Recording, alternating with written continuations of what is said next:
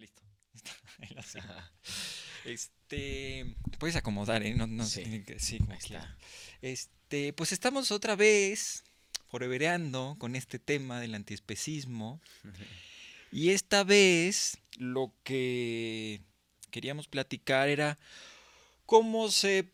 Si el especismo era. Perdón, el antiespecismo o el veganismo era también un movimiento político. Si tenía sentido pensarlo así. Claro. em, yo, yo creo que, bueno, los, la relación que hay así entre, entre esos, esos dos puntos de vista es que eh, son activismos, ¿no? O sea, hay algo que, que cuesta mucho trabajo a veces entender, es que eh, la política tiene una sección que es un activismo, Ajá, que ya cuando te vas adentrando entiendes que es la izquierda política la que está siendo un activismo Claro. en contra de la opresión. Entonces, si lo relacionamos con el antiespecismo, ¿no? El antiespecismo es eh, la búsqueda de abolir esa discriminación que hacemos los humanos en contra de otras especies. ¿no? Entonces, la izquierda política, así como un símil, lo que busca es abolir la discriminación que generamos hacia otras clases sociales, ¿no? O sea, la, la, la desigualdad que existe económica no es casualidad y no es algo que podamos ni debamos aceptar como normal. Claro. ¿no? Igual que no podemos aceptar como normal que haya eh, un holocausto animal y que haya Claro. esclavitud animal, ¿no? Entonces, los activismos en general tienen una misma línea de, de trabajo que es, eh, yo lo veo como la liberación del ser, Claro. ¿no? Entonces, la relación que tienen es que tal cual ambos están haciendo una lucha que va en contra de este sistema opresor que no solo, o sea, no solo es como, como una, una plasta de estructuras inamovibles, ¿no? Todos somos parte del sistema Claro. eh, en nuestras acciones cotidianas y eh, la política también a veces, o sea, al verlo como un poco de lejos, se eh, parece como solo una megaestructura ahí de gente poderosa haciendo cosas y no puedes hacer nada, ¿no? Claro. Pero en realidad son humanitos como nosotros. Son personitas que van al baño y que se levantan y dicen, ay, bueno, hoy voy a trabajar. ¿Y qué van a hacer? ¿No? Sí, nosotros les Entonces, pusimos ese, eh, digamos, esa jerarquía, pero en realidad, pues es, cualquier ciudadano puede ser votado y puede votar, por lo tanto, todos tenemos derecho a aportar ideas a esta clase política. ¿no? claro, a sumarse a la clase política. Y justo parte de esta desigualdad se ha generado desde la clase política Claro, que está of- eh, favoreciendo al establishment. claro. ¿no? Entonces, ellos lo que buscan, eh, digo, esto viene de, de siglos atrás, es eh, preservar eh, este estilo como de monarquía, ¿no? Como nosotros somos los reyes, nosotros somos los jefes, Claro. y de ahí ya están todos los demás, ¿no? Pero sabemos que esas jerarquías, o sea, son imaginarias, y ellos tratan de, de plantearlas en el mundo tangible a partir de sistemas de opresión. Entonces dicen, ¿cómo voy a hacer que yo, yo me siento mucho más poderoso que tú? Mucho más. Entonces, ¿cómo voy a hacer que eso sea real? Porque ya así sentados uno a uno en la misma silla, pues, ¿cómo voy a demostrar Claro, que soy sí, más poderoso? sí. No hay forma. Entonces, lo que hago es contrato a unos guarros para que se pongan acá y, a ver, acércate. Claro. A ver. Sí, o sea, a fin de cuentas es el equivalente a, por ejemplo, eso, decir que el voto nuestro o el voto de Slim vale lo mismo. Es decir, él tiene evidentemente una cantidad de dinero brutal, pero para la democracia, para el marco político, eso no, no significa nada. No significa nada. Exactamente. Entonces ellos quieren generar esa, di- esa distancia y por eso eh, han, han como que tenido, o sea, vaya, eh, proyectos o más bien este, estructuras eh, faraónicas que a ellos los, los distancian completamente, ¿no?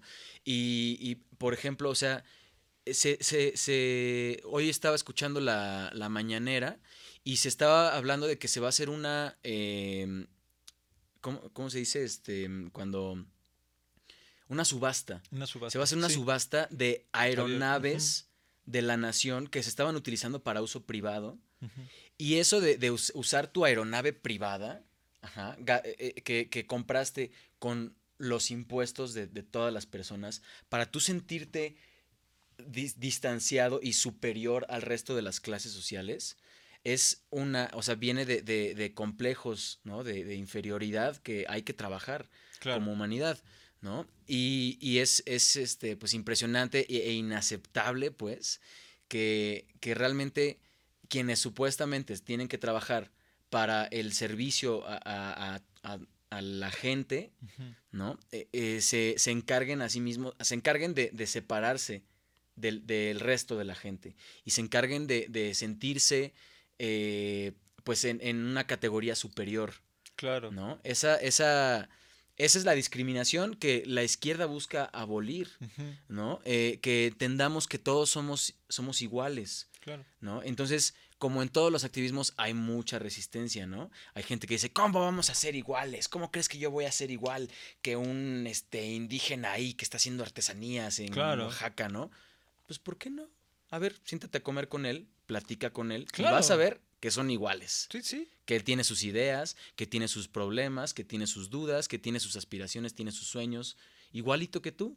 Y es más, hasta tiene una visión eh, colectiva probablemente que pueda compartir contigo y te pueda enseñar muchas cosas, ¿no? Entonces, esas divisiones son imaginarias.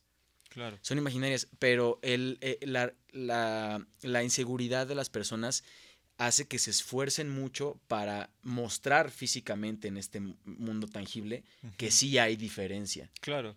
Entonces, ante eso, es que he, empezado a utilizar la categoría, o más bien como la, quizá la nomenclatura, de decir que somos unificadores y divisores. Claro. Hay dos posibilidades. ¿ok? Entonces, los unificadores estamos de este lado, somos muchísimos que entendemos desde diferentes puntos de vista cómo es que todos estamos unidos y queremos unirnos y, creemos en el, en el, trabajo colectivo, en el desarrollo eh, en, unión, ¿no? Y que no necesitamos discriminar a nadie. Y de este lado están los divisores, que yo creo que es un grupo muy pequeño de gente, pero tienen una herramienta justo debajo de ellos como un disco que genera una bolsa de información que le llamamos a ese disco la maquinaria de manipulación mediática. Claro. Esto es como en política es básico, pero en otros activismos, pues no, no se habla mucho de la maquinaria de manipulación mediática, ¿no? Eh, lo que podemos ver, digamos, relacionado al, al, al antiespecismo es que esa misma maquinaria de manipulación mediática es la que se encarga de difundir supuestos eh, argumentos científicos y que Harvard sacó el estudio de que eh, los veganos este, pues, están, están muriendo. ¿no? Ajá, se están muriendo. Y por que, falta de proteína. Ajá, una, una vez vi, vi uno que decía, Harvard saca un estudio que destruye al veganismo. Y dije, wow, pues, este, pues lo voy a leer, ¿no? sí, o sea, interesantemente, la máquina, esta maquinaria mediática sí está usándose en contra del antiespecismo. También. En, en este contexto histórico, digamos, ¿no? Sí, exacto. Y, y lees el artículo y está pésimo. Pésimo. O sea, argumenta cosas como de, sí, los neandertales comían carne y por eso ya nosotros tenemos que seguir comiendo carne, ¿no? Claro. Y, ves en un montón de blogs ese argumento destruido de muchas formas, ¿no? Claro. Este, y, no había un sustento científico. O sea, parecía, ¿no? Porque Harvard destruye el, el, veganismo y lo lees y es más como un ensayo estudiantil. Y ahora, si dejas a un lado esa esa supuesta distinción de categorías intelectuales y de este eh, como de, clases también, porque el elitismo y el clasismo son parte de lo que busca abolir la izquierda política, te das cuenta que los chicos de Harvard de 20 años no son tan diferentes de chicos de la UNAM de 20 años. Sí, sí. ¿Por qué tendrías que pensar que un ensayo de un universitario solo porque es de Harvard, ya es ciencia absoluta. Sí, sí. ¿No? O sea, entonces luego vas indagando un poco en el tema político y te das cuenta de que Harvard es una universidad que está hecha para perpetuar el sistema opresor. Claro. Entonces, como que, ah, ¿y cómo es que siempre tuve una, una idea de que Harvard era lo máximo? ¿De dónde vino esa idea? Ah, claro, hay un millón de películas. Claro, hay toda una bolsa mediática. Toda una bolsa mediática que nos hace creer que Harvard es, wow, Harvard, super top. Claro. ¿no? Y, te, y luego investigas, Salinas estuvo en Harvard. Sí. Calderón estuvo en Harvard, ¿no? Y eso no los hace personas decentes, ni con ética, Claro. ¿No? Ni, ni, ni, con intención de un bien colectivo. Claro. Entonces te das cuenta que aunque pagues por una mega colegiatura, lo más importante en el fondo es si tienes una visión unificadora, si piensas en el bien colectivo y si tienes intenciones realmente de ayudar a la gente o tu visión es individualista. Claro. Oye, y por ejemplo, ahorita que mencionas justo eh, personajes que estudiaron en Harvard, también hay analistas políticos y líderes políticos que dan su opinión con respecto al antiespecismo. ¿no? A mí me recuerdan un poco a cómo opinaban con respecto al movimiento de Estados Unidos contra la guerra, ¿no? Y era esta, esta discriminación, eh, son unos hippies y nada más quieren este, ser anarquistas. No, no, en realidad lo que pasa es que estaban en contra de una estructura de violencia hacia ciertos grupos, ¿no? Entonces aquí, por ejemplo, personas como Noam Chomsky, que él dice dentro de sus argumentos de por qué los animales no pueden tener derechos dentro de nuestro sistema político, es porque no tienen obligaciones civiles. Como no tienen obligaciones civiles dentro de nuestro marco político, por lo tanto no pueden tener derechos políticos, ¿no? Esto se ve tanto en, en el sector, digamos, conservador como en el sector progresista, ¿no? O sea, es, es parte de la estructura del ser humano. Lo que estamos intentando incorporar nosotros es, digamos, un extra al, al progresismo del ser humano. ¿Qué podemos hacer con eso? ¿Cómo podemos incorporar eso? Claro, es que esa es todavía una visión antropocentrista. O sea, tiene sentido pensar que un animal como no comparte nuestras obligaciones civiles. Sí, no podría tenerlo. Entonces no tiene derechos, ¿eso tiene sentido? Ajá, o sea, eh, eh, tiene sentido justo desde una visión antropocentrista, ¿no? En el que el humano es el centro, es el núcleo de la, de la humanidad, más bien de, la existencia en este planeta, y todo está a nuestro servicio. Claro. Yo creo que son como pasos de evolución de conciencia. O sea, en algún momento nuestra humanidad tuvo esa visión y se percató de su, de su poder, lo cual le empoderó como especie para progresar y para hacer que, la, que, que evolucione, ¿no? Este, toda la, todo la, el potencial creativo que tiene la humanidad. Pero también la evolución no solo es en cuestión material, sino también es en cuestión ideológica, de conciencia. Entonces, el veganismo es un movimiento relativamente joven, ¿no? Estaba leyendo que nació por ahí de los 40 como movimiento social. Claro, sí. Antes de eso, claro que había mm, siempre gente antiespecista, ¿no? De hecho, eh, el budismo en esencia también es antiespecista. Claro, hay mucho, mucho misticismo oriental que tiene esta, esta expansión de, digamos, de compasión, ¿no? Claro, y también las, las culturas prehispánicas eh, tenían mucho respeto por la, por la naturaleza, por las otras especies, claro. ¿no? Y bueno, o sea, creo que más bien entonces fue un, un paso eh, que ahorita ya tenemos que trascender, tenemos que llegar al siguiente paso y darnos cuenta de que ese poder humano que tenemos también tiene que utilizarse para generar un sistema balanceado y de empatía, ¿no? Justo hoy estaba, eh, o sea, eh, revisité o recordé una frase, ¿no? Este, muy importante que dentro de la política se, se utiliza, y vamos a trasladarlo al antiespecismo, que es el poder solo se convierte en virtud cuando se usa al servicio de los demás. Claro. Si no, no es una virtud el poder, ¿no? Entonces nosotros como humanos tenemos una, o sea, una virtud y tenemos como un poder extra de razonamiento sobre el resto de los, de, los animales, pero eso solamente se convierte en virtud si lo usamos al servicio. Claro. ¿No? Entonces, hay que, hay que desarmar eso, o sea, no...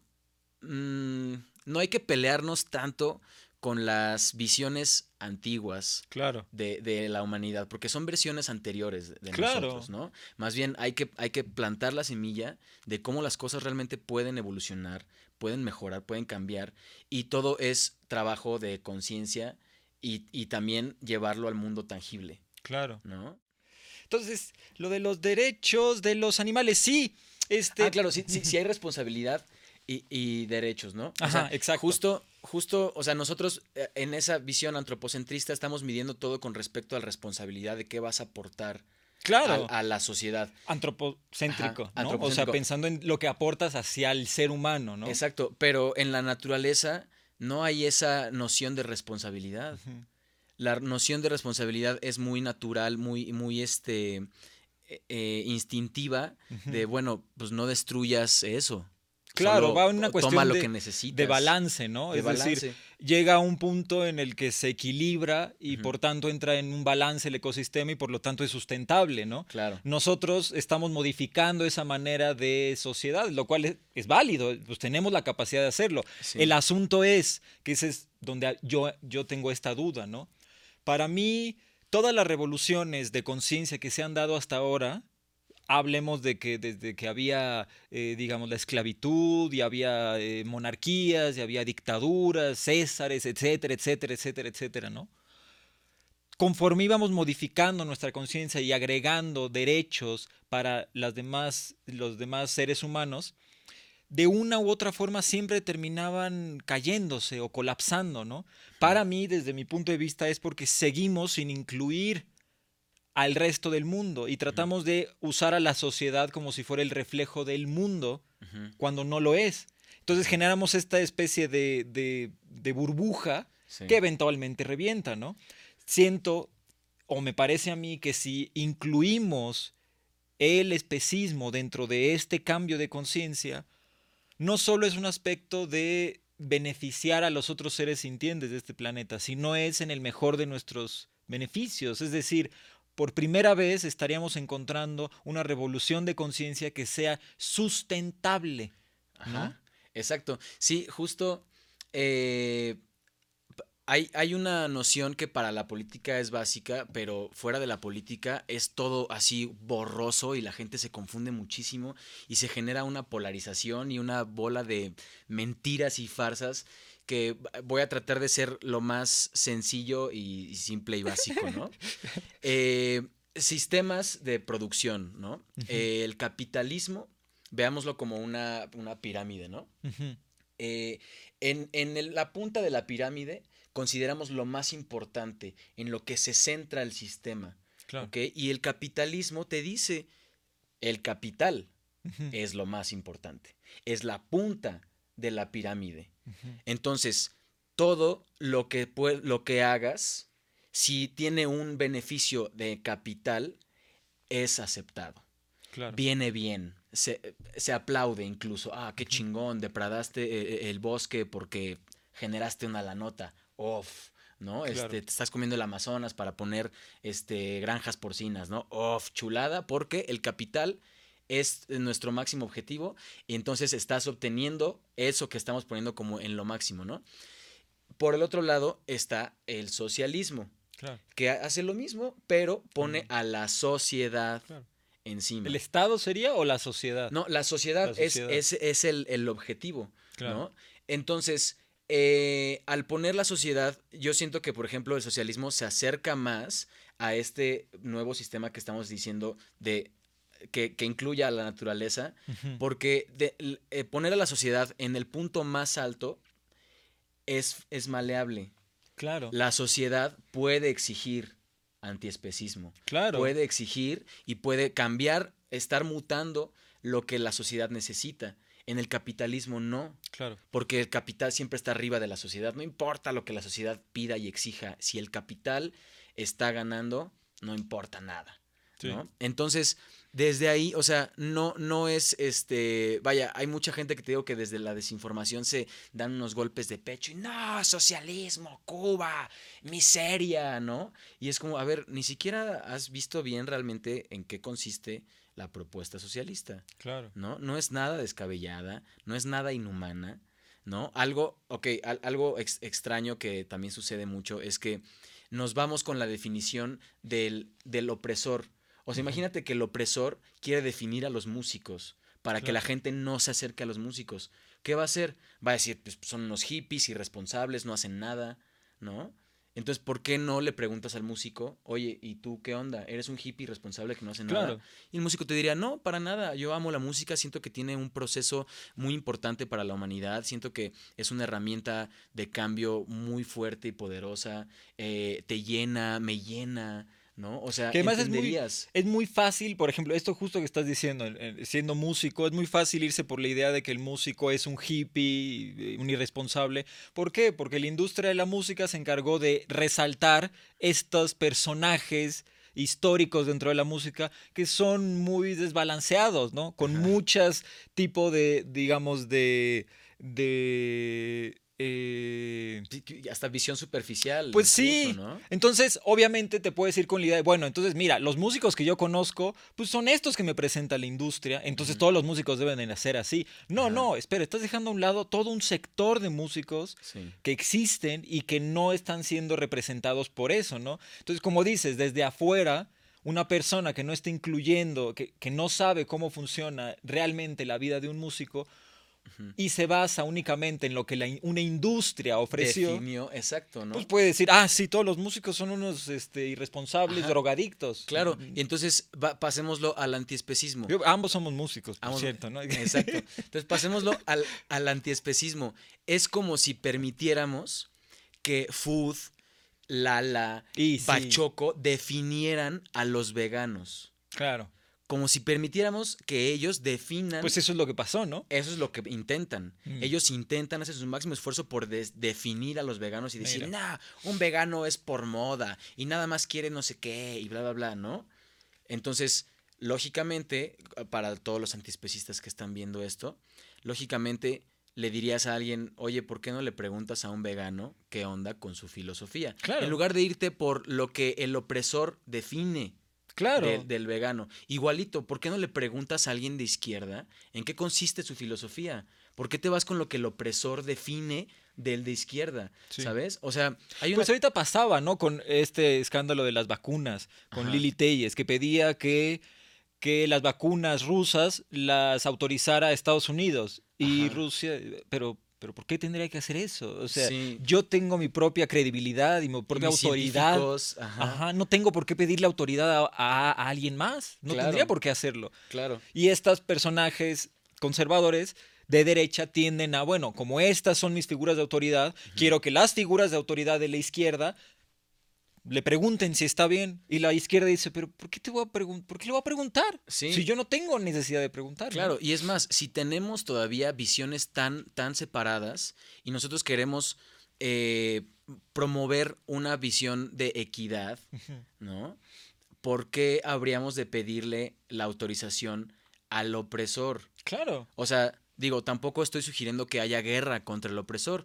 Creo que más bien tiene que ser un diálogo constante, debate tras debate tras debate, sin cansarnos, porque realmente los unificadores también queremos que los divisores agarren la onda. Claro. ¿No? Pues acá en México pasó, que es la derecha se, se- se plantó como lo normal y a la izquierda nos plantearon como lo alterno. Somos, somos lo opcional, somos lo radical, somos... Y no es así, ¿no? Como dices, son dos visiones, en este caso de país, que se tienen que ir complementando, que tienen que ir negociando, que tienen que ir debatiendo sobre cómo se pueden o no se pueden hacer las cosas, para que justamente no llegue una industria desde afuera y diga, ah, sí, lo mejor para la sociedad es que me inyecten a mí dinero. Ah, mira, qué cómodo, pues sí, me lo hubieras dicho antes, Sí. ¿no? Exactamente, ¿no? O sea, el, eh, hay que, hay que a- o sea, abrir la mente, ¿no? El tener mente abierta implica con humildad ver ambas partes de la historia, Claro. ver ambos lados, ¿no? O sea, no quedarte nada más con el que con el que alimenta tus creencias, porque es muy probable y de hecho es lo que pasa la mayoría de las veces, tus creencias fueron implantadas desde tu infancia por todo un sistema. Claro. O sea, no es que tus papás sean así.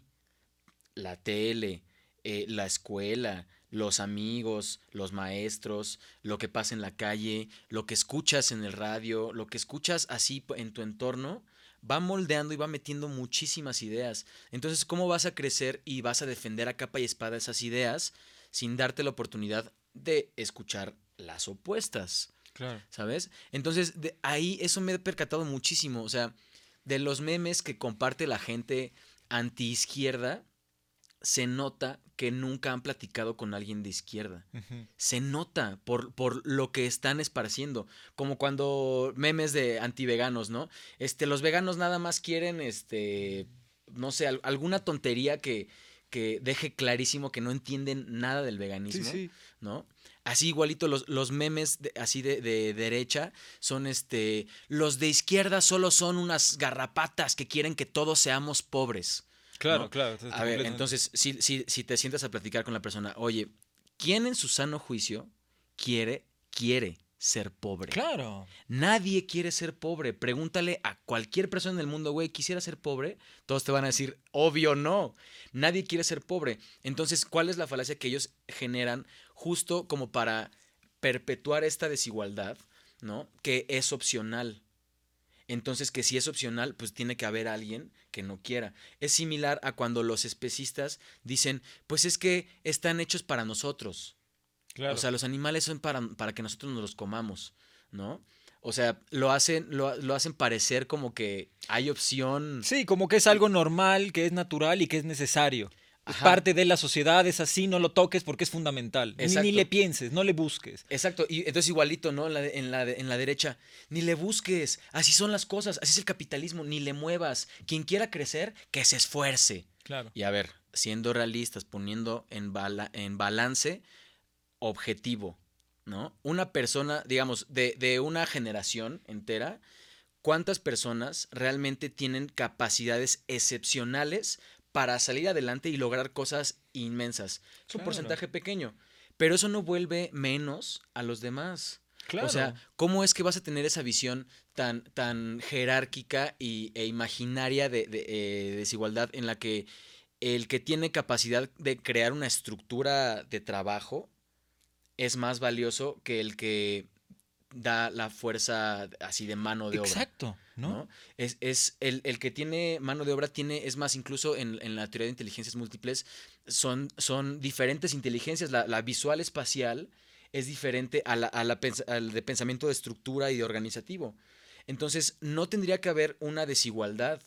O sea, es, es, una jerarquía una vez más imaginaria pensar de no, pues es que como yo tengo este, capacidad de generar proyectos y eh, eh, creatividad, yo tengo que ser millonario y el que no, que se friegue. Vale más mis capacidades que las capacidades del otro. Exacto, y, es, y es, ¿por qué se va a fregar? ¿No podríamos estar bien todos? Sí podríamos. Entonces, ¿por qué no se intenta? ¿Por qué no se hace ese esfuerzo? Claro. ¿Sabes?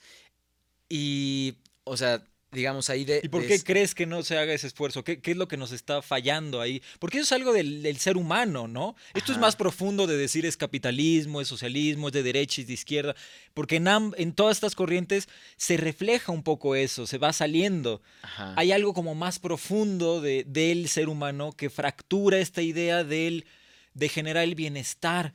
¿No? Sí, y yo creo que es, es esta cuestión de, de que ser unificador uh -huh implica también humildad. Y la humildad implica un trabajo del ego, un trabajo claro. emocional. Sí. Y es, es, algo difícil, trabajar el ego, trabajar las emociones y, y, y eh, plantearte como, como tan insignificante y tan divino como cualquier otra, otra criatura. Es un trabajo bastante complicado, ¿no? Que, claro. que la espiritualidad lo aborda y justo te quiere llevar a entender eso, uh -huh. ¿no? Pero no, so, no está fácil.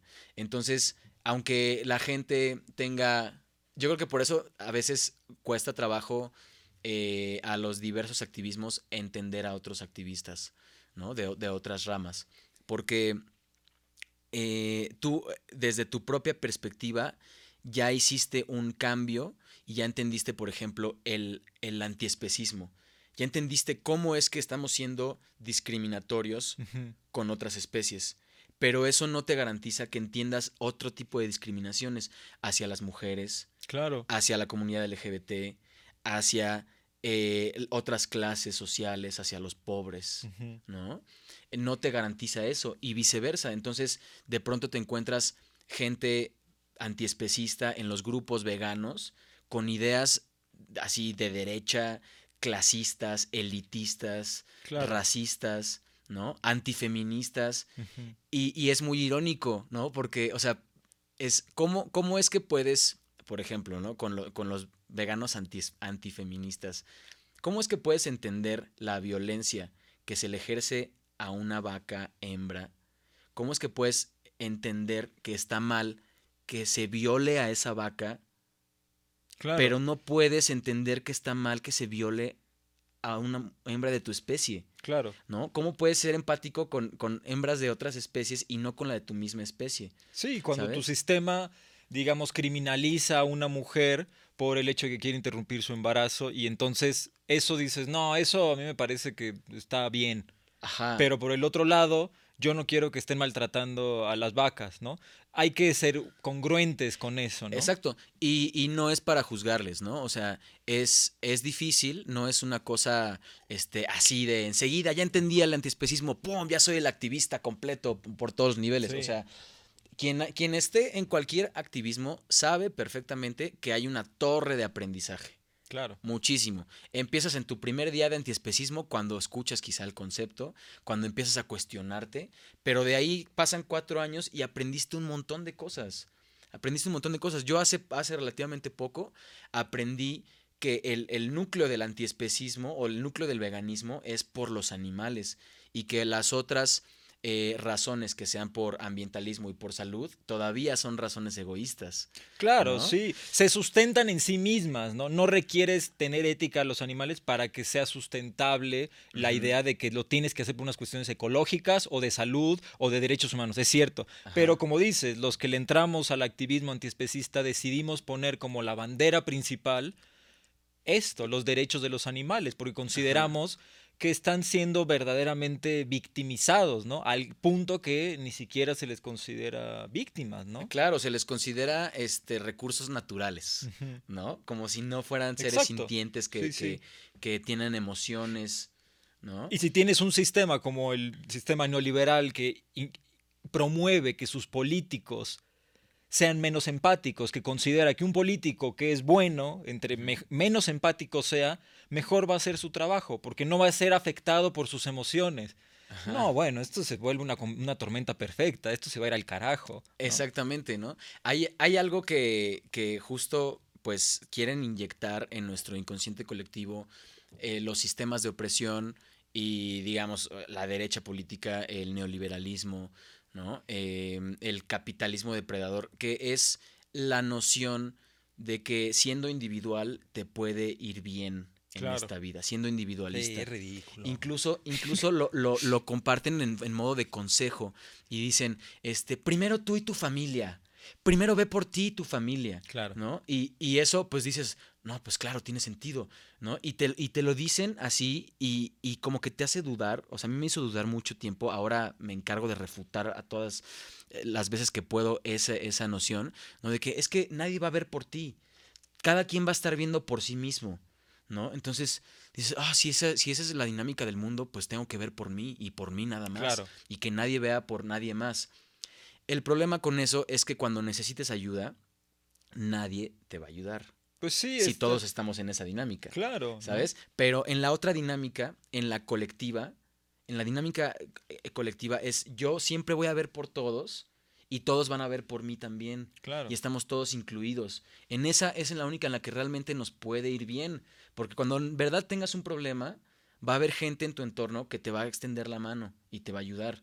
¿No? Entonces, Ahora veamos cómo es que la política eh, de izquierda quiere promover esa visión. Claro. ¿Ok? Eh, la política, o sea, también tiene que dar un ejemplo. Tiene que dar el ejemplo porque supuestamente es a quienes les estamos confiando que manejen las reglas de la casa. Claro. Es yo confío en tu criterio. ¿no? Imagínate que tú y yo somos aquí roomies y de pronto veo que eres justo, que, siempre buscas este, que todos estemos eh, contentos, en armonía, ¿no? Este, ves, ves por, por tus intereses, por mis intereses, por los intereses de los otros roomies. Decimos, ok, creo que él sería un buen este, representante, ¿no? Y podría siempre considerarnos, ¿no? Siempre me va a considerar. Eso me gusta, por eso creo que serías, estaría bien que estés ahí, ¿no? Pero eh, si, si tuvieras otra, otra visión, o sea, más bien, tú, tú está, en ese caso estarías representando a, a la gente que está viviendo en esta casa. Claro. ¿no? Entonces, tiene que, o sea, tiene que dar un ejemplo. Claro. Y en ese caso, lo que, lo, el ejemplo que tiene que dar la política es de conciliación, de eh, entendimiento y aceptación de todos los puntos, de no discriminación de ningún tipo. Claro. O sea, veámoslo así en una casa, ¿no? ¿Cómo vas a discriminar a, a la roomie este, que es más joven porque es más joven? No, ella, Claro. a ella no le den este No, y en jabón un país manos. con tanta diversidad como es México, con mayor razón necesitas que sirva de mediador, digamos, de negociador entre distintos grupos, porque va a haber grupos que choquen. Exactamente. Entonces, dando ese ejemplo y tratando de erradicar la desigualdad de clases, se generan programas sociales que están enfocados a los que históricamente han sido abandonados y discriminados, no con la intención de que los ricos se empobrezcan. O sea, ¿cómo eso va a empobrecer a un rico? Claro. De ninguna forma. O sea, más bien es con la intención de que los que están en abandono total, que están en pobreza extrema, pobreza extrema no nos la podemos ni imaginar. Es una cosa brutal. Gente que, que en serio está muriendo de hambre. Sí, las necesidades básicas. La- no está- están lejos, están difíciles de alcanzar, ¿no? Entonces, lo que se hace con los programas sociales es buscar apoyar a esta gente para que puedan sobresalir, porque no todo mundo, como decíamos hace rato, el que será 1%, 2% de toda una generación, son excepcionales y van a escalar. Claro. ¿no? Pero eso no, no hace que todos los demás no sean importantes, Claro. ¿no? O sea, voy a dar un, un ejemplo personal. Este, mi papá es, es científico, es médico, y es una de esas personas excepcionales con un potencial de crecimiento brutal, ¿no? Y él viene de una clase muy baja en Perú, de, de Huamachuco, que es un, un- un- un pueblillo en abandono, pobre, ¿no? Y crecieron, eh, eh, o sea, creció en, en- una eh, clase socioeconómica muy baja. Entonces, él con, con ese potencial que él ya traía, ¿no? Logró llevar a, a- a- a- obviamente con, con el, el apoyo y trabajo también de mi mamá, ¿no? Lograron escalar y lograron que nuestra familia escalara en niveles socioeconómicos. Ajá. Y le costó muchísimo trabajo y no nos llevó a un nivel de ricos, Claro. para nada, ¿no? Pero nos llevó a un nivel en el que, wow, yo ya pude estudiar en la universidad, ¿no? Este, tuve todo cubierto. ¿no? O sea, nos llevó a un, a un nivel de vida de clase media eh, en, en el que tuve todo cubierto y todas las herramientas para desarrollarme, ¿ok? Si él no hubiera tenido esa, ese, ese enorme potencial, ¿no? O sea, digamos, su vecino probablemente no llegó a este nivel. Claro. Entonces, lo que es triste es que los hijos de ese vecino suyo, con el que creció, digamos, no tengan las mismas oportunidades que yo. Claro. Y no, o sea, e- es ahí cuando, cuando te das cuenta de, digo, también hay como una sección ahí muy extraña, este, como de- del juniorcismo, ¿no? Como eh, los juniors que no tienen conciencia de clase. ¿no? Hace poquito estaba viendo ahí como unos videitos que decía pelea de ricos en TikTok. Claro. Y era una, una cosa muy graciosa porque eran como niños como de 15 años. Este, diciendo, yo tengo una playera Gucci. Y el otro decía, yo tengo ocho playeras Gucci. Y tengo los dos tenis más caros de Gucci. ¿Tú los tienes? Y el otro diciendo como de, o sea, es que eso es solo, solo abrir la cartera. Y ya. Y yo pensaba, ¿cuál cartera, güey? ¿La tuya? Tú no has generado un solo peso. Claro. O sea, es la de tus papás. Pues el caso del senador también aquí en México, este... eh, Eh, Samuel García. Samuel García Sí, también. Dicen eh, que lo llevaban al golf como castigo. como, Hazme el exacto. cabrón favor, espérate. Ajá, ent- entonces, o sea, no hay, no hay un problema con que hayas heredado o, o más bien hayas crecido en una cuna de, de, eh, de más nivel socioeconómico, ¿no? O sea, no pasa nada, ese no es el problema. El problema es no tener conciencia de clase. Claro. Ese es el verdadero problema, ¿no? Porque desde, desde una- un punto de vista privilegiado puedes ser empático y entender la dificultad que puede estar pasando una persona que no tuvo tus mismas eh, oportunidades. Claro. Entonces justo en eso se centra la izquierda política, en brindar oportunidades a las otras personas para que se desarrollen igual. Pues es esta idea, eh, me recuerda eh, esta anécdota que cuentan mucho, ¿no? Sobre el socialismo, para, para que está mal interpretada. Piensa, imagínate que tú estás en un salón de clases y todos hacen un examen. Si estuviéramos en un sistema socialista, lo que haríamos es, tú estudiaste toda la noche, tú estudiaste durante un mes, alguien no estudió. Bueno, si es un sistema socialista, entonces yo saco el promedio como maestro de todos y entonces en promedio sacaron siete, todos, ¿no? Y entonces esa es la malinterpretación del socialismo, ¿no? No, no es eso lo que es el socialismo. Es, tú estudia lo que quieras como individuo, pero yo como maestro te garantizo que hoy tienes lápiz, el examen, un asiento, luz, que tuviste las, las mismas oportunidades. Lo que tú hiciste dentro de tu procrastinación o tu, tu digamos, si, si, fuiste irresponsable con tus decisiones, pues ese es tu asunto, ¿no? Eso sí entiendo que cada quien tiene una responsabilidad individual, pero es distinto a pensar que el Estado o que la sociedad no tiene también que aportar una plataforma de bienestar de, equidad, ¿no? Para que entonces cada quien pueda desarrollarse.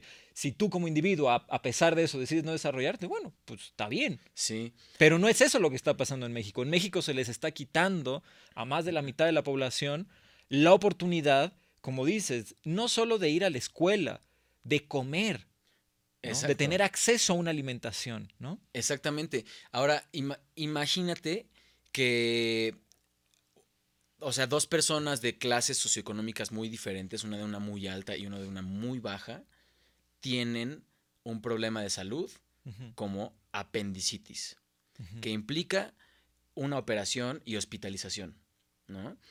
Eh, si, si, o sea, la persona de, de, de, este, de nivel socioeconómico alto se puede pagar el hospital, se puede pagar este, el médico enseguida, ni lo piensa, así rápido, márcale al doctor, ¿no? Aunque te cobre mil pesos para decirte qué, qué es, márcale ya. Sí, sí, enseguida le marco, ¿no? Oiga, este doctor me siento mal. Ah, bueno, a ver, pum, llegas, te, no, enseguida, uy, al ratito ya te operamos, hoy te operamos, ok, listo, va, uy, hoy me operan, ¿no? Y ya pagan todo, y tranquilitos, ¿no? El de nivel muy bajo no puede ni siquiera marcarle al doctor. Claro. Para decirle, oye, me duele el, estómago, me duele el abdomen, ¿no? Puede pasar un ratote, puede llegar ya con un dolor así brutal a urgencias. Y si no tenemos un sistema universal y gratuito de salud, no lo van a atender, ¿no? Entonces, ahora justo una comparación y otra, otra historia ahí personal, ¿no? Eh, a mi hermano le dio apendicitis y él justo en ese, en ese entonces estaba en Londres estudiando una maestría, que se fue becado del FONCA. Y o sea, mis papás estaban así, este, pues te digo que no son ricos, ¿no? Entonces estaban así de, no, ¿cómo crees? Operación en libras, no, en euros. híjole, ya fue, híjole, ya estaban viendo qué iban a vender, qué tenían que hacer para pagarlo y de pronto les marca al día siguiente, este, la, chica de, de mi hermano, ¿no? Y dice, ah, doctor, ¿cómo está? No, todo bien, ya estamos aquí en la casa. ¿Qué? ¿Cómo? ¿Cómo? ¿Y cuánto debemos? ¿Cuánto debemos? No, nada, nada. O sea, vinieron por él en ambulancia a la casa, se lo llevaron al hospital, lo operaron y lo regresaron a la casa en ambulancia. Claro. Órale. Sí, pues es que es un sistema universal y gratuito. Universal quiere decir que aunque él era mexicano, no importa, es universal. por estar ahí. Por estar ahí es universal. Incluye a todos los, los países, a todas las personas. Y gratuito completamente. No tuviste que pagar ni siquiera la gasolina de la ambulancia. Claro. Cero. Y aquí, a mí me dio apendicitis mi papá siendo médico tiene seguro y, pagan un seguro privado. El seguro, pues, pagó una parte de, de la operación. Ajá. Aún así, mi papá tuvo que ver con, este, con sus amigos médicos, así rápido, ¿no? Este, la clínica San Judas Tadeo, a ver, este, ya ahorita a la una de la mañana. Me operaron como a la una de la mañana, ¿no? Y me hospitalizaron cinco días. Y de esos cinco días fueron como 25 mil pesos ya con el seguro, habiendo pagado la operación, nada más de hospitalización. Y en una clínica bastante austera, Clínica San Judas Tadeo, ¿no? En, en Estado de México. Entonces imagínate, ellos hicieron un esfuerzo y pum, pusieron los 25 mil y agradecidos con la vida, uf, qué bueno que mi hijo se salvó porque esa cosa explota, te da una infección y en dos días te mueres. Claro. ¿No? Es una cosa bastante grave. Entonces imagínate, para ellos que con capacidad excepcional, como decíamos, ¿no? Con un esfuerzo tremendo, con una... Eh, mi mamá también tiene eh, una inteligencia financiera muy chida que siempre ha, estado en cuestión de ahorro y, y, todo, con sus ahorros y todo, lograron pagar los 25 mil pesos para la operación, ¿no? Y con seguro. Pero hay gente a la que le, eh, en, en otros niveles socioeconómicos más bajos que les dices 5 mil pesos y no Claro. No, esto, esto es pues así, güey, lo peor que te puede pasar. O sea, incluso ni siquiera tan lejos, amigos músicos nuestros. Claro. ¿Sabes? Sí, sí.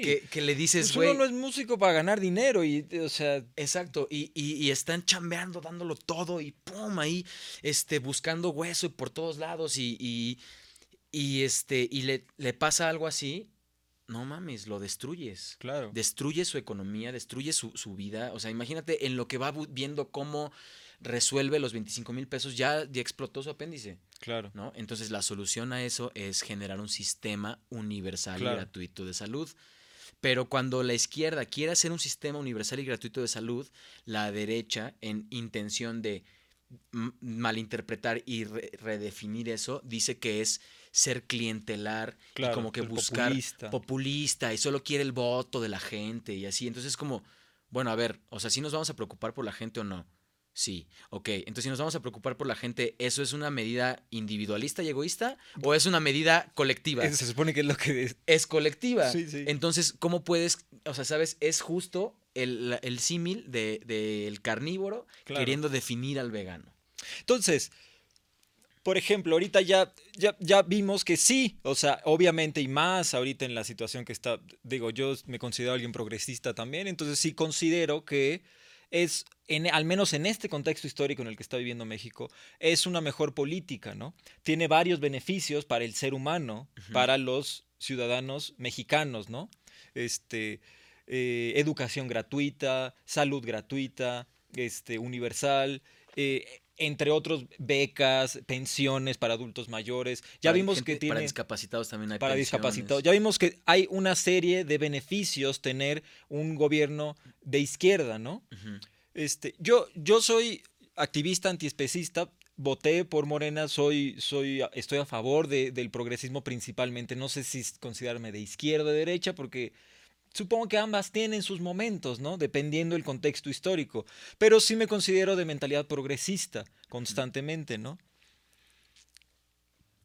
¿Cómo tú siendo además no solo activista antiespecista, sino militante, cómo podrías incluir dentro de esta, dentro de esta agenda política de, izquierda e, e, el antiespecismo? ¿Cómo lo, ¿Cómo lo buscarías hacer? Sí. Lo primero es que. considerando que esta es la plataforma que es más. que más va a aceptar eso, ¿no? Porque. Si, si, la derecha ni siquiera está dispuesta a aceptar a otros seres humanos dentro de su círculo compasivo, bueno, entonces ni hablar de animales. de animales, ¿no? Entonces, esto es lo más cercano que vamos a obtener para poder incluir esta agenda. Sí.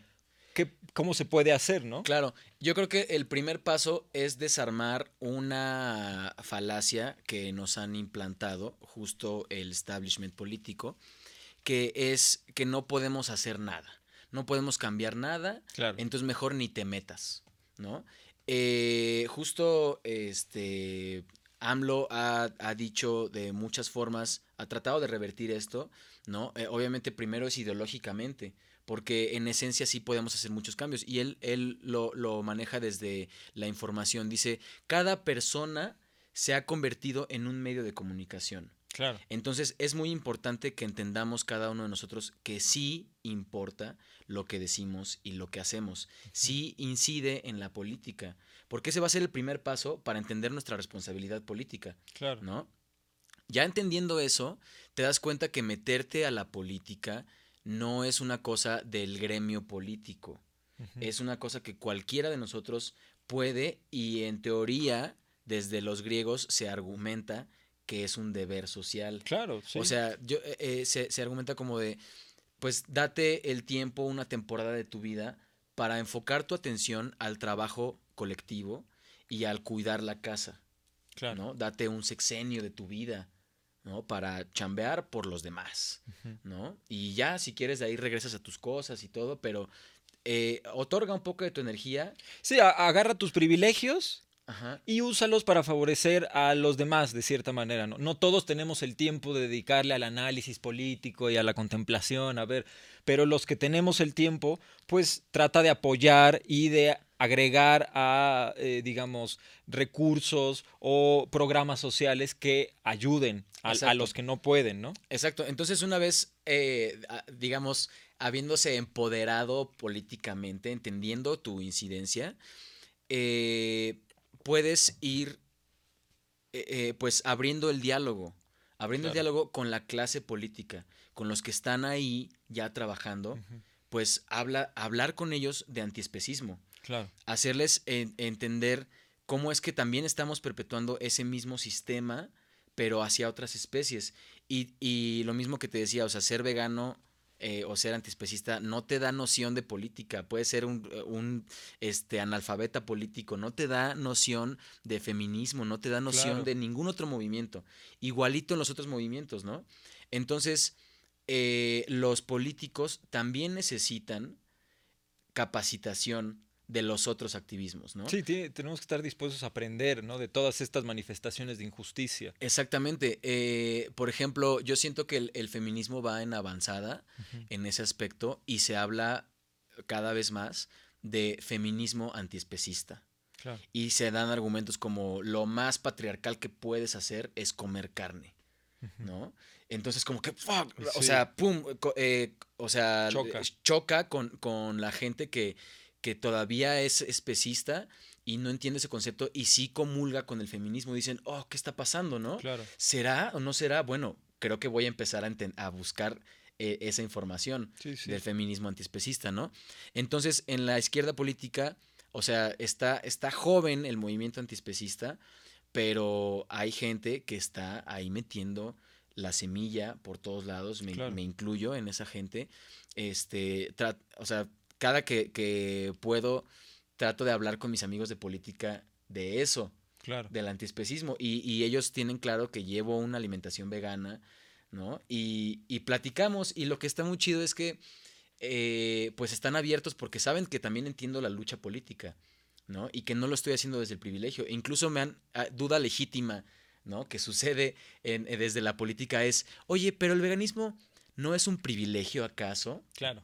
Y ya en el antiespecismo ya sabes la, que no es un la comida popular mexicana prácticamente es vegana, vegana, prácticamente eso es frijol, maíz y arroz y ahora resulta que es, Que es un- elitista, ¿no? Exacto, o sea, sí- está complicado eso. Pero, pero el, el diálogo, o sea, platicando con esa gente es como se abre el, el asunto. Por eso también nos conviene que ya no haya una clase política intocable, inalcanzable, ¿no? Que sean gente del pueblo con los que podamos platicar, porque de todas maneras, o sea, la política es, son las reglas de la casa. Claro. Y necesitan los políticos estar en contacto con todos los partícipes de la casa para entender cómo mover Claro. las reglas. Sí, si la sociedad no propone las ideas, el marco político y legal pues no puede modificarse. Pues, cree que la sociedad está donde, donde está institucionalizado. Se Eh. mueve la conciencia social, el marco político se tiene que mover para que encuadre otra vez a esta nueva conciencia social, ¿no? Exactamente, y creo que eso como es un trabajo colectivo y de unificadores,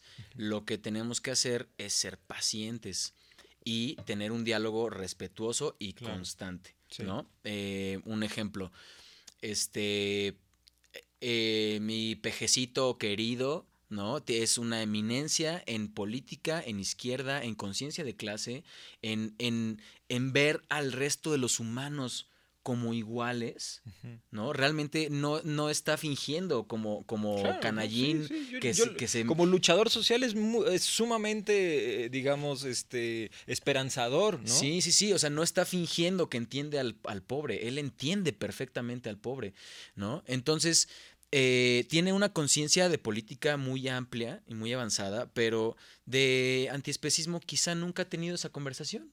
Yo lo oí en una, en una mañanera decir que respetaba el movimiento, Eh, anima- él le llamó animalista. Por ahí Ajá. alguien le hizo una pregunta. Quizá por ahí, exacto. Y ¿ves? él dijo que respetaba mucho. Recuerdo Ajá. que fue algo que, que se Ah. me quedó marcado porque dije, mira, se ve que no reconoce del No todo, conoce. pero hay algo que no tiene que ver con el análisis, tiene que ver con, digamos, con la emoción, con la empatía. Claro. Empatiza desde un, desde un aspecto de herramienta emocional, es decir, considero que es cierto, son seres sintientes y por eso respeto a las personas que están buscando defender esos derechos, ¿no? Claro, y nosotros pasamos por ese proceso. Antes de ser veganos, comíamos tacos al pastor, Claro. si se podía todos los días, todos los días. Yo me embutía un yogur diario y decía, uff, qué delicia, no mames, qué chido, ¿no? Y no entendía la violencia que se estaba generando detrás de esa acción. Entonces, eh, solo, o sea, eh, eh, digamos, mi visión no es este de no, pues es que el peje mira cómo está este en sus videos ahí promoviendo que se está echando unos tacos de barbacoa, maldito especista.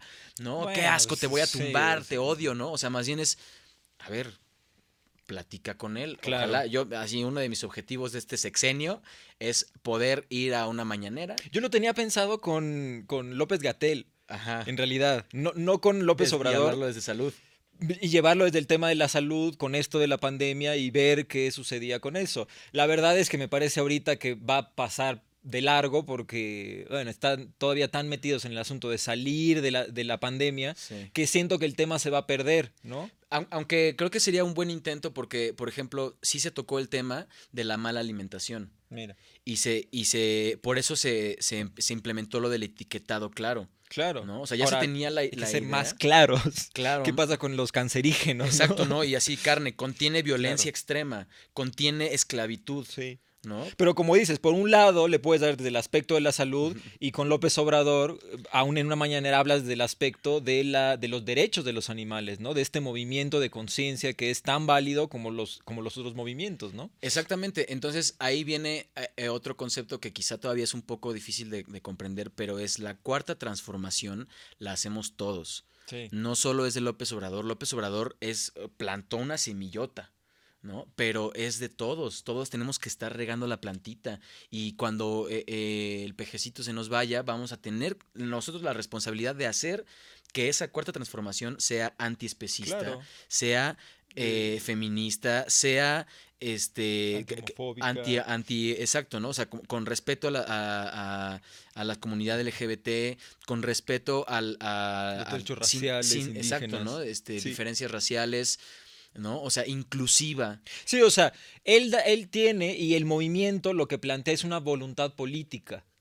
Eso es todo lo que hace. claro. Pero si nosotros como sociedad no, no sembramos ni regamos estas, estos nuevos cambios de conciencia, pues se van quedando así, ¿no? Sí, y aparte, em, o sea, digamos, cada quien tiene una bandera quizá la que se está aferrando porque es algo que le importa muchísimo, que quiere cambiar en este mundo, ¿no? Digamos, nosotros estamos enfocados y queremos cambiar eh, la- el especismo, ¿no?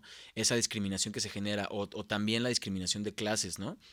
Lo, la bandera que ha tomado eh, López Obrador y, y la y gente de su círculo y bueno digamos como la, la izquierda de su generación Claro, ha sido la lucha contra la corrupción claro. Sí, entendiendo que la corrupción es el origen de todos los males claro. porque si, si corrompes cualquier cosa no funciona cualquiera por más que sea la idea más super top ¿no? Imagínate, hagamos que todo el mundo sea vegano, ¿no? Este, si está corrupta la idea, Sí, que- si es que- para obtener fines económicos, pues se va al carajo todo. Exactamente, ¿no? Entonces justo se está hablando como de, de- de lo incongruente y lo peligroso que es el veganismo capitalista. Claro, ¿no? sí. Porque si el objetivo es el capital, no, le importan los animales, ¿no? Les importa el capital, Sí, el sí. dinero. Entonces no lo hacen por, por, este, por otra razón, ¿no? Entonces no podemos, volviendo a lo de la bandera, ¿no? Eh, si esta generación de luchadores sociales tiene como la bandera que ha agarrado desde hace más de 40 años la lucha contra la corrupción, nosotros nacimos y ya estaban ellos luchando hace un claro, chingo, ¿no? sí. Entonces no podemos exigirle de, güey, tira tu bandera estúpida anti la anticorrupción y agarra mi bandera ecologista, Claro. ¿no? Es, a ver, tú tienes tu bandera, respeta su bandera, es más, apóyale si puedes y si no, pues hazle entender tu, tu propia Sí. lucha. Tarde o temprano tenemos que agarrar la batuta. Ese es el punto, ¿no? Exacto. Ahorita la agarraron ellos, está en esta dinámica, como dices, en lo que coincido te voy a apoyar, en lo que coincido pues te voy a- en lo que no te voy a tener que decir la neta no coincido en eso y yo me prefiero dirigir hacia acá y eventualmente pues yo voy a tener que agarrar la responsabilidad de esto, ¿no? Claro, entonces, por ejemplo, ahí yo, yo veo algo que podría suceder en la política, que si no sucede ahora, espero que cuando nos toque a nosotros incidir de esa manera podamos hacer este cambio, es que haya una conexión entre las cúpulas de poder político y la juventud, pero una conexión real de comunicación, porque eh, por generaciones vamos teniendo necesidades distintas, cosas diferentes que queremos resolver. Claro. ¿no? Entonces, eh, lo correcto o lo, o lo más productivo, a mi parecer, sería que nuestra generación realmente que tiene esa necesidad de resolver el asunto ecológico, se encargue del tema ecológico, no los de su generación que todavía no lo comprenden del Claro. todo, ¿no? Sí, y, sí. y esa, si se genera ese enlace, podemos hacer que la humanidad en realidad vaya en avanzada siempre. Sí. Porque es como, a ver, ya nosotros que ya tenemos sesenta y tantos, setenta y tantos, tenemos ya nuestra lucha de toda la vida. O sea, tú y yo no vamos a soltar el antiespecismo. Claro, nunca, exacto. Y vamos sí. a llegar a los setenta y tantos y vamos a decir, es que el antiespecismo, ¿no? Y va a haber gente más joven que va a decir, ¿el antiespecismo qué? Sí, pero de todas maneras es total. Sí, aparecen otras manifestaciones de injusticia. ¿no? Exactamente. Entonces, como nosotros no vamos a soltar esa bandera, lo, lo más práctico sería darle eh, fuerza a los movimientos activistas más jóvenes, Mira.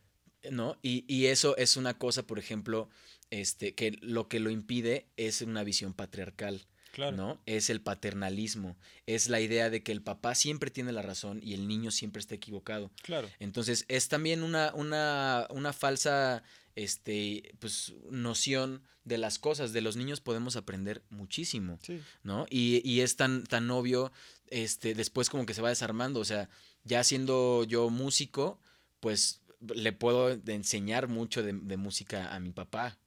Claro, ¿sabes? sí. Y entonces es como de, a ver, no que, la, no que por ser más grande ya ibas a ser mejor Sí. que yo en todo, o, o- o más sabio, Sí. no necesariamente. No, y como dices, ¿no? o sea, esta, esta, eh, sí es cierto que el patriarcado está ligado mucho al movimiento feminista, pero nosotros como hombres también estamos notando las repercusiones de una estructura patriarcal que va más allá de decir afecta a las mujeres. Sí, obviamente han sido las más victimizadas con este tipo de mentalidad, ¿no? Pero eh, ha llegado a tal grado esta mentalidad patriarcal que literalmente destrozó el mundo, o sea, destrozó la, la- la estabilidad ecológica del mundo, ¿no? Y tenemos que replantearnos eso, ¿no? Sí, de, de hecho, bueno, yo trato de plantearlo cuando hablo con diversos activistas, que las, las luchas activistas van, van así contra el mismo enemigo que es el opresor, digamos.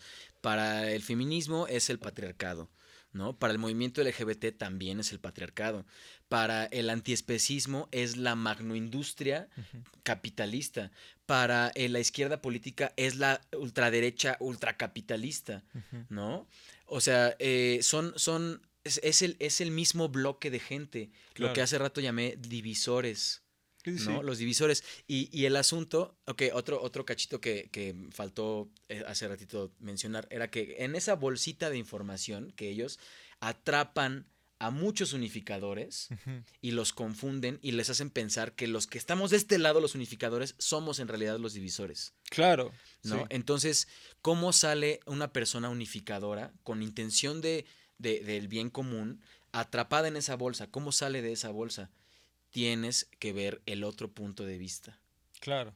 Es súper necesario. Sí, la ¿no? tolerancia. Hay que ser tolerantes. Hay que Sí. usar las herramientas que el sistema patriarcal no, no gusta de usar. El sistema patriarcal, por decirlo así, o neoliberal, o este mega industrial, ajá. usa violencia, control, dominio, este eh, Manipulación. manipulación. Y la, la contrapropuesta es no, tolerancia, compasión, empatía, Comunicación. comunicación Ajá. inclusión, no exclusión. Es decir, la manera de boicotear este sistema es con otras herramientas que están fuera del sistema. Porque, en mi opinión, si lo tratamos de boicotear con las mismas herramientas, solo sustituyes a los personajes que dirigen el sistema, pero el- el- la estructura se mantiene, Sí. ¿no? Y, e- y esa es una de las cosas complicadas del activismo. Estamos exigiendo tolerancia, pedimos tolerancia y lo complicado es hacerlo con tolerancia, ¿no? Sí. O sea, ese es el gran reto, Sí, sí. pero tenemos que asumirlo. O sea, eh, ni modo. Ese es Claro. el gran reto que nos puso la vida. Lo que me lleva a mi, mi última pregunta, después del corte. Ay, sí. Muy bien. Ah, sí. Entonces, no, no hubo corte, solo es que se apaga la cámara. este, esta parte que muchos activistas antiespecistas eh, promueven, y, y desde, desde este punto de vista, yo no lo comparto. Yo considero que debe ser un cambio de conciencia. Entiendo el, el porqué y entiendo la frustración consideran que el marco legal tal cual como está ahorita debería de abolir este tipo de prácticas, debería de haber una prohibición de consumir este tipo de productos. ¿Tú crees que eso serviría de algo?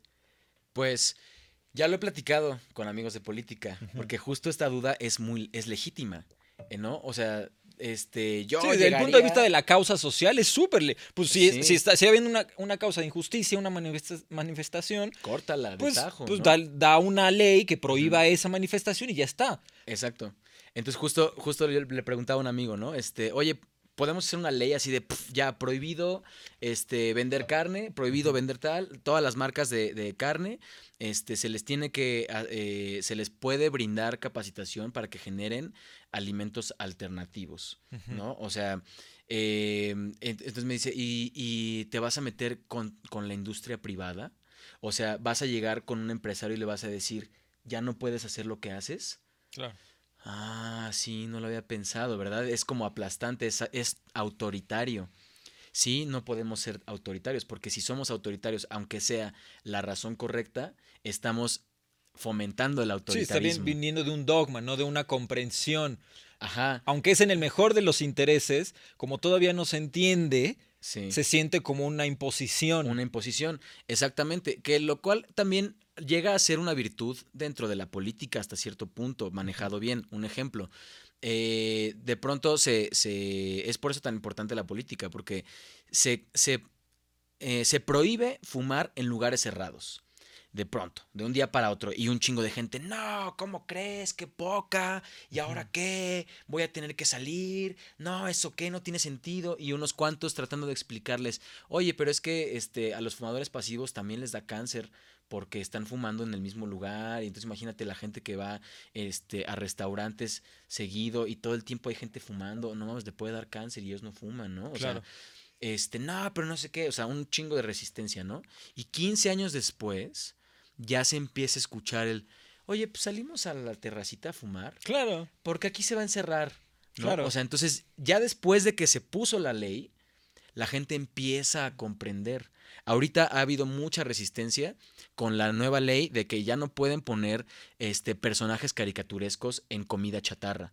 Mira, ¿no? claro. Y es una medida, obviamente, para los niños. O sea, no Sí. es como que nosotros vamos a ver así de, ay, el osito bimbo, qué bonito. Sí, no, pero ese". si ves al Pokémon o si ves Y a eres tus un niño, claro, te vas quieres por eso por, por el juego, por el juguete. Entonces, esa medida, por ejemplo, ahorita, pum, se hizo de tajo y genera resistencia. Pero en unos años vamos a ver lo mismo. No, pues sí, ¿no? Este tiene perfecto sentido. Sí, pasa en muchos aspectos. Pasó en mi escuela, por ejemplo. Cambió la cafetería y es algo muy sencillo. Re- Recuerdo el relajo que pasó entre los alumnos, ¿no? La cafetería cambió de productos que eran chatarra Ajá. a empezar a vender productos que cocinaban ahí. Principalmente, pues tratando de vender más vegetales, ¿no? Sí. no, no que fuera vegano, porque no era, Todavía no, todavía ajá. no estaba en eso, las escuelas no están, algunas universidades están, y hay por ahí escuelas alternativas, no vamos a usar ese nombre. No son alternativas, son normales, no son escuelas. Es normal ser vegano. Sí. Pero bueno, y sí hubo mucha resistencia. Años después, todos, no, pues qué chido que, que ya no nos dejaban comer papas ni, ni Sí. refrescos y nos, nos metían esos sándwiches de, de, de este Pues de con- germen de soya, ¿sabes? todo. Sí, sí, o sea, la resistencia, ¿no? No necesariamente es una señal de que las cosas están yendo mal. ¿No? Hay resistencia en- ante todo, es una condición humana, se llama conservadurismo, y es querer conservar las cosas que no se muevan, que estén Claro. como están, aunque no sean favorables, ¿no? Entonces, volviendo al tema de cómo plantear, o sea, ¿sería correcto prohibir de tajo esas cosas para el antiespecismo? O Sería sea, para, lo mejor. para no ser tan tajantes, vamos a poner que est- esto podría ser, que se dijera, se pusiera un plazo de aquí a 10, 15 años se tiene que ir disminuyendo. Aún así, Exacto. ¿tendría sentido? ¿Funcionaría? Sí, yo creo que ese, ese sería el camino para irlo, ir haciendo una transición general. Porque si te das cuenta, o sea, hay muchísima resistencia y muchísima desinformación todavía con el veganismo. Haciéndolo así, nada más, o sea, sin imponer nada. Claro. Nada sí, más sí. platicándolo. A- ahorita seguro en este video va a haber un montón de comentarios de, nah, estos veganos, ¿qué? No entienden nada, están bien tontos, ¿no? Hay resistencia, no pasa nada, ¿no?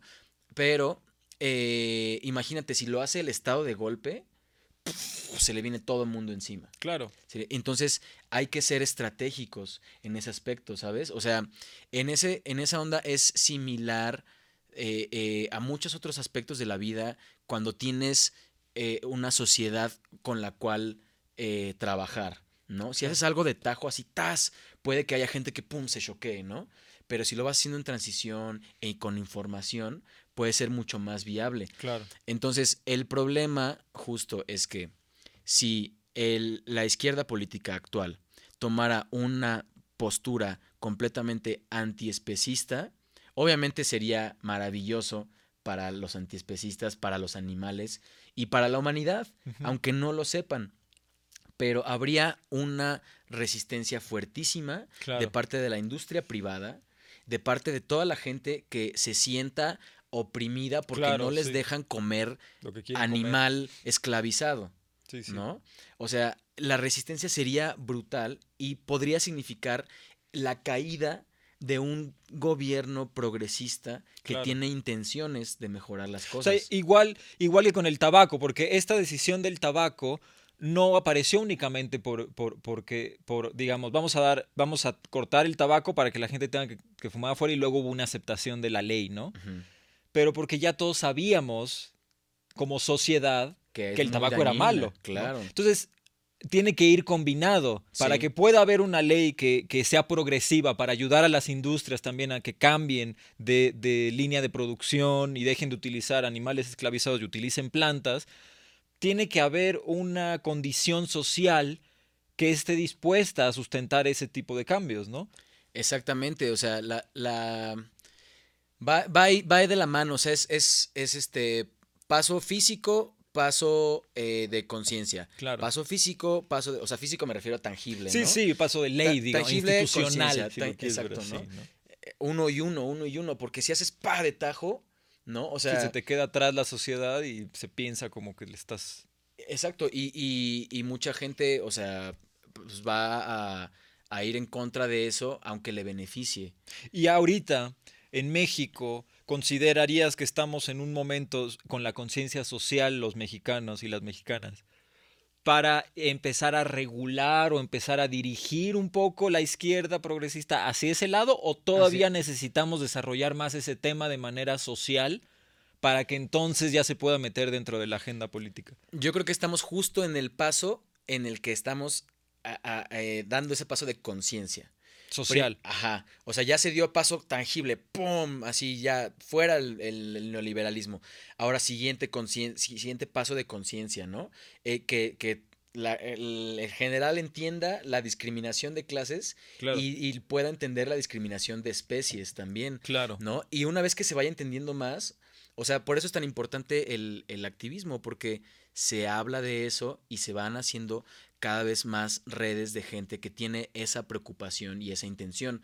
Entonces, una vez que esté ahí, ya va a, a llegar un siguiente, vamos a poder dar un siguiente paso, que no vamos a hacer el 20%, vamos a hacer un 60%. Claro, sí. Una vez ahí, ya este, el 40%, híjole, amigos, lo Todo bien, pero sentimos. pues, es una democracia. Lo sentimos, pero es necesario. Esperamos que entiendan estas medidas. Por favor, lean el tríptico.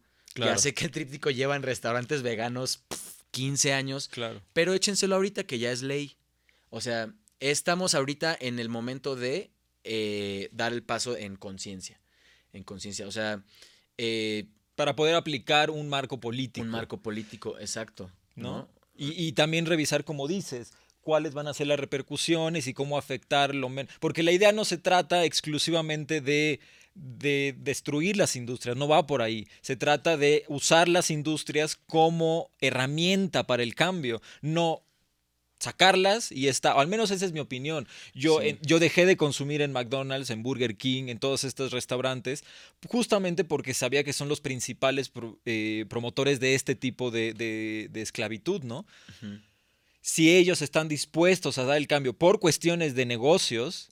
Bueno, pues es que ¿qué espero de un negocio? No, no va a querer ver otra cosa. Yo tengo la responsabilidad como individuo de verlo desde el aspecto ético, pero McDonald's, el ente McDonald's, no tiene esa responsabilidad, ¿no? Sí. McDonald's solo va a querer vender algo, pero si bajo estas normas y este cambio social le digo, ¿sabes qué? Es que yo voy a comprar esto siempre y cuando respetes estas reglas. Ah, bueno, ¿tú- yo voy a seguir ganando dinero. Sí, vas a seguir ganando dinero. Sí, es ahí cuando la, la parte de la conciliación, ¿no? El, el deber conciliador del político es tan importante. Claro. Porque entonces, digamos, si solo representa completamente al activismo, ¡pa! Así se cambia todo y ya, Sí, ¿no? De tajo, este, toda la macroindustria, toda la presión a la basura, ¿no? Pero las personas que están en esa industria también son nuestros hermanos. Claro. También es, son parte de nuestra humanidad. No son personas que quieren trabajar, que Claro. necesitan ingresos. O sea, no todos son este ente voraz, corporativo. malévolo. ¿no? Claro, es más, dentro de, dentro de acciones malévolas así supremas, hay más desconocimiento que mala intención. Hay muchísimo desconocimiento, ¿no? O sea, de, de- de, oye, ¿sabías que tu acción está generando tal, tal, tal, tal y tal? Claro, Hay mucha, mucha gente que no se da cuenta que, que eso estaba generando, ¿no? claro. O sea, eh, seguro lo has, lo has visto muchas veces con, con gente que no es, este, o más bien que es especista todavía, y no saben toda la opresión que genera sus, sus tacos de chicharrón, Claro. ¿no? No, no saben que detrás de eso hay toda una maquinaria. Entonces, hay, en muchos casos hay más desconocimiento que mala intención. Ahora, cuando haya una mala intención, lo que la espiritualidad plantea es que no es una mala intención como de chingarte a ti, es simplemente yo considero que esto en mi universo es lo que necesito. ¿no? Entonces, por ejemplo, este ya alguien le miente a la madre a otra persona, ya sáquese la chingada, no sé qué, ¿no? La otra persona se siente transgredida porque siente un ataque directo, pero en realidad no es que esa persona en su universo quiera dañar al otro, sino cree que es necesario marcar su distancia Claro. y es necesario poner una barrera de tajo. Esa es su necesidad y esto, o sea, de eso hablan los toltecas este, desde los cuatro acuerdos, ¿no? De no te tomes nada personal porque viene de su propio universo. Claro. Entonces, de la misma forma, los que están ejerciendo discriminación, los que son ultracorruptos, ¿no? O sea, el, el, el, el neta, el núcleo del PRIAN, así, Salinas, Borolas, Fox, ¿no? Toda la gente que, que está haciendo porquerías, la magnoindustria este, cárnica, Sí. que, que la está... minería, todo, Ajá, todo. que están invirtiendo su dinero para destruir y para de- demeritar el veganismo y todo eso, tampoco es personal. Ellos consideran que es lo necesario para que su universo esté como quieren que esté. Claro. Entonces, ante eso, también ya cambia toda la perspectiva, ¿no? Y justo es algo espiritual de lo que también habla López Obrador, que está hermoso, que él dice, yo no tengo enemigos, son adversarios políticos. Claro. Nada más, ¿no? Entonces, Sí, cambia son la propuestas distintas de país, ¿no? Sí, y cambia la perspectiva porque estamos siendo compasivos. Entonces también nosotros tenemos que de alguna forma aprender de eso y aplicarlo, ¿no? Eh, eh, Sabes, el dueño de Burger King no es nuestro enemigo, es un adversario ideológico. Claro. Nada más. De esa y, y forma. ojalá que en algún momento podamos sentarnos con él a platicar. Quizá alguien ya lo hizo porque ya hicieron su primer intento de... Sí, segura. ¿no? Seguramente. Seguramente. Sin embargo, todavía se critica un poco, o bueno, se critica bastante todavía su, su esfuerzo porque dicen, no, pues a ver, su mayonesa no es vegana, su pan no es vegano. Claro, ¿no? lamentablemente, pues es un pasito a la vez, ¿no? es O un sea, pasito a la vez, pero ojalá, ojalá que en 100 años podamos ver que ya toda la industria sea antiespecista Ujú. y sobre todo podamos ver que todas las sociedades del mundo ya están balanceadas. Claro. Es una ironía, es un ilógico de la humanidad que haya gente muriendo de hambre teniendo tantos recursos naturales. Claro. Es una muestra de la desigualdad socioeconómica. imaginemos que en este cuarto hay un sándwich y hay una persona hambrienta. ¿Sería lógico que existieran esas dos cosas en el mismo cuarto? Que esa persona esté diciendo, ¡oh, puta, qué hambre! Y tú y yo ya comimos y está el sándwich ahí. No, carnal, pues te esperas porque ese es para el rato, cuando nos vuelva a dar hambre. Está ese sándwich. Pues échatelo. Claro, sí, échatelo, ¿no? La lógica es, si hay una persona hambrienta y hay comida en el mismo cuarto, tienen que fusionarse. Claro. Se tiene que saciar esa hambre. Entonces, esa lógica tiene que llegar a todos los rincones del mundo y tiene que abolirse la desigualdad socioeconómica y esperemos que a la par hayamos hecho un gran trabajo con el antiespecismo para que también se logre abolir la esclavitud animal y el holocausto animal. Y lo mismo hayan hecho las feministas para que se logre eh, eh, eh, abolir la, la, desigualdad de género y la comunidad LGBT y las comunidades de, de, proyectos antirracistas también. Claro. Porque todo viene de la mano y queremos ese mundo justo y sostenible y tenemos que construirlo paso a paso, sin cansarnos, sin darnos por vencidos, siendo tolerantes, ¿no? Y realmente sembrando las semillas que queremos que den frutos. Sí, usando la herramienta que más nos enorgullece como seres humanos, ¿no? La que portamos. Somos seres conscientes. Exactamente. Bueno, usemos esa herramienta que es la que más nos hace sentir orgullosos para, para ese beneficio, ¿no? Exacto, para, para adquirir conciencia de clase, perspectiva de género, ¿Cómo sería el símil en el especismo? ¿Conciencia de especie? Claro, sí. Conciencia de especie, sí. El, vocabulario pues está apareciendo, entonces se hace complicado, ¿no? Obviamente encuentras una nueva manifestación de, discriminación, de injusticia, no está incluida dentro de tu vocabulario. Es parte de la discriminación, justamente, ¿no? El hecho de que no haya una, una eh, forma de codificar eso intelectualmente, pues es parte de la discriminación. Tenemos que irlo trabajando, ¿no? Sí. Oye, pues qué lindo, muchas gracias por haber venido. Pues, este, un placer. Y pues ahí seguimos cotorreando cuando quieras venir otra vez, ¿no? Muchas gracias. Este, pues esperamos que les haya gustado y eso, seguimos aquí con más podcasts. Así es, y pues un abrazo a todos los que están viendo esto. y pues optimistas, mente abierta. Claro. Tolerantes. Exacto, usemos las herramientas que el sistema no quiere que usemos. Exactamente. Boicotemos el sistema de esa forma, ¿no? Pues gracias, hasta luego. Hasta luego.